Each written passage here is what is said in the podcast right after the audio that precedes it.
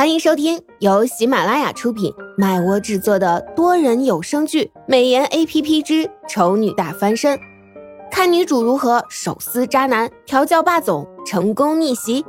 演播：麦芽庆谷、巧克力烧麦、很赞的赞等众多 C V。第七十集，小兔子一听他这话，头顶上的那对兔耳朵。立刻重新竖立了起来，脸上带着毫不掩饰的喜悦。啊，我我我我不要死了吗？小萌娃傲娇道：“你是我的宠物，谁敢动你？”小兔子一脸欢喜，然后小心翼翼的看向了隔着一层屏幕的某个心怀不轨、毒蝎心肠的女人。小萌娃揪住兔耳朵。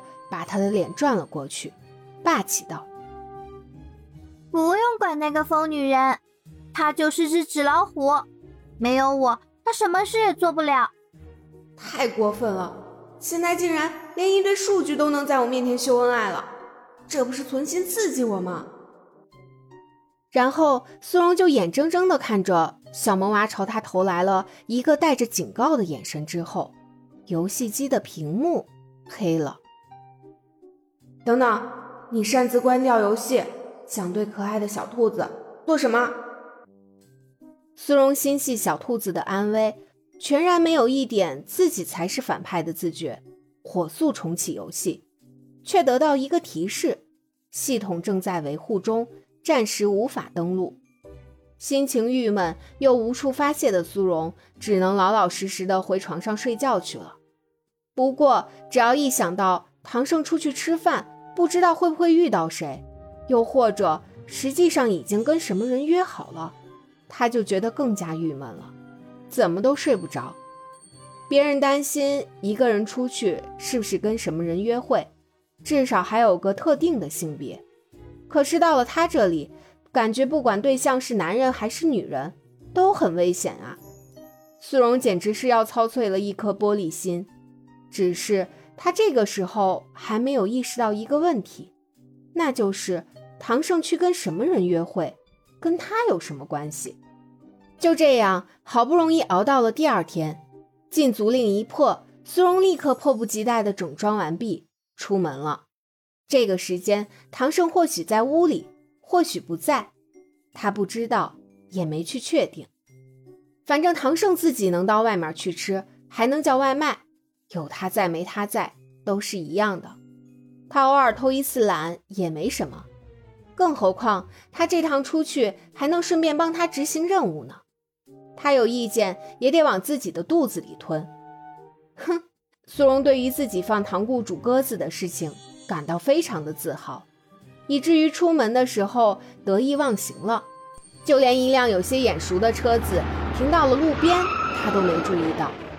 就这么昂首挺胸地走了过去，然后，然后他就被拖进车子里了。苏荣坐在副驾驶上，一脸苦逼。为什么这个人总喜欢这么粗暴呢？温柔地请他上车不好吗？虽然那样的话，他很可能立刻转身就跑，但是基本的礼貌还是不能丢的嘛。再说，他们之间也没有熟到可以随随便便就把人抓上车吧。心里吐槽不止，但是苏荣还是不得不恐慌。几天前的记忆还历历在目，特别是自己在最后的那一撞，不知道旁边这个人还记不记得。苏荣慌乱地想着，旁边的人终于开口说话了：“好久不见了，苏小姐。”苏荣报以呵呵一笑：“ 是是挺久的。”自从上次在宴会见过之后，事到如今，还是假装间接性失忆吧，把上次那件事蒙混过去吧。苏荣想得很美好，然而事实证明，他还是太过天真了。对方怎么可能那么容易就让他蒙混过关？而且他明显忘记了之前对方已经警告过他，如果他再装不记得的话，他可是会每天。出现在他面前的，这不，苏荣才刚说完呢，乔俊就呵呵笑了起来。苏小姐果然记性不怎么好，不过不用担心，我们多见几回，你总能把我们之间的事记得清清楚楚的。乔先生，请问你这是准备要带我去哪儿？我只是出来买个菜的。苏荣眼都不眨的撒谎，虽然他很好奇乔俊怎么知道他今天会出来，还等在那里，但是任对方带他走，显然有点危险。乔俊看着他笑：“你怕什么？我又不会吃了你。”我没怕。苏荣弱声反驳。乔俊哈哈大笑两声，然后拍拍他的后脑勺，说道：“放心，我就是带你去玩一玩，不会有什么问题的。你要是实在担心出什么事，可以先打电话到警察局备个案。”乔先生，你真幽默。苏荣跟着干笑两声，放在口袋里的手开始悄悄地敲着手机屏幕，希望能把还在睡觉的小萌娃叫醒。手机放在口袋里，却不知道小萌娃到底醒了没有。苏荣也不敢拿出来，怕一个不小心刺激到旁边的男人，他会一把夺过手机就扔到窗外去。到时候他就真的叫天天不应，叫地地不灵了。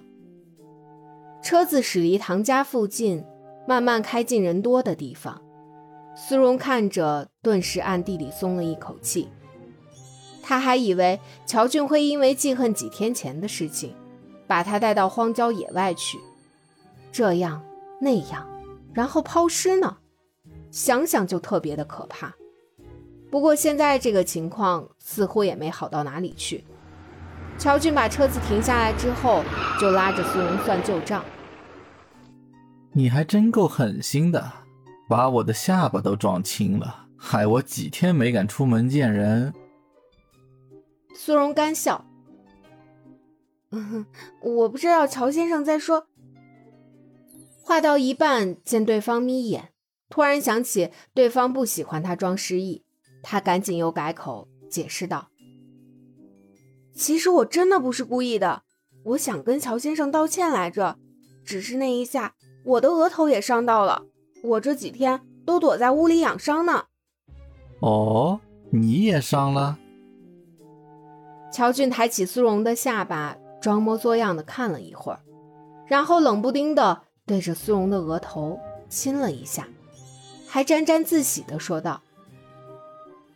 挺好的，没什么痕迹。苏荣毫无防备，当场愣在那里。三秒之后，他突然反应过来，惊叫一声，一捂额头，转身就要跑，却发现车门不知道什么时候已经被对方锁上了。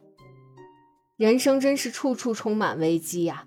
苏荣顿时觉得天都暗了，连转过身去看那个人的勇气。都没有，只能闭着眼睛祈祷，对方能够透过现象看本质，从他这张虚假的外表看穿他丑陋的灵魂，然后放他走啊！